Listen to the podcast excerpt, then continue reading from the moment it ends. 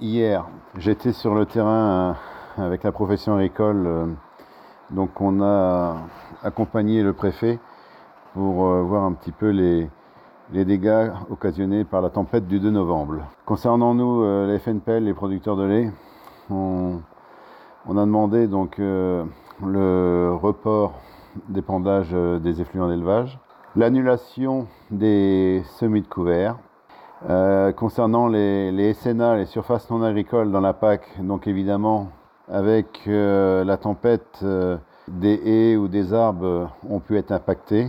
Donc évidemment, ça va modifier la SNA. On a eu évidemment pas mal de bâtiments qui ont été impactés aussi.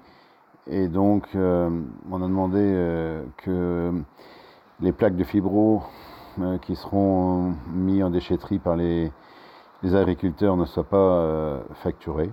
Donc euh, voilà un petit peu euh, les principaux éléments qu'on a demandé au pouvoir public hier.